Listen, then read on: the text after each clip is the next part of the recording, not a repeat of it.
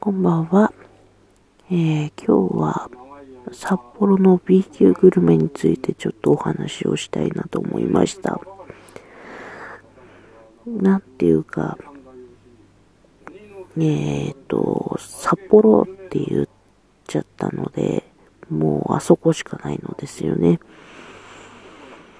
皆さんは多分、ラーメンとかジンギスカンとか、あとスープカレーとか、えー、思い浮かべるんじゃないかと思うんですけども、私は何と言っても三好野ですね。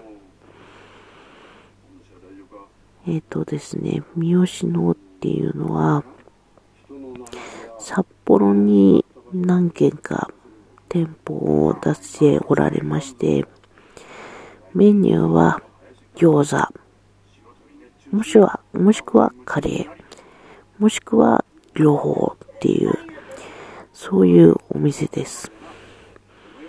うちの近所にもあるんですけどもね、えー、甘口か辛口か、その2択しかないカレー、そして餃子は1択しかない。いっぱい食べるか、ちょっと食べるか、そういう選択しかない餃子ですね。でね、その両方っていうのが、ちょっと引っかかった方がいらっしゃるかと思うんですけども、その、カレーのルーの上に餃子が5個乗っかってるカレーっていうのがあるんですね。それまた美味しいんです。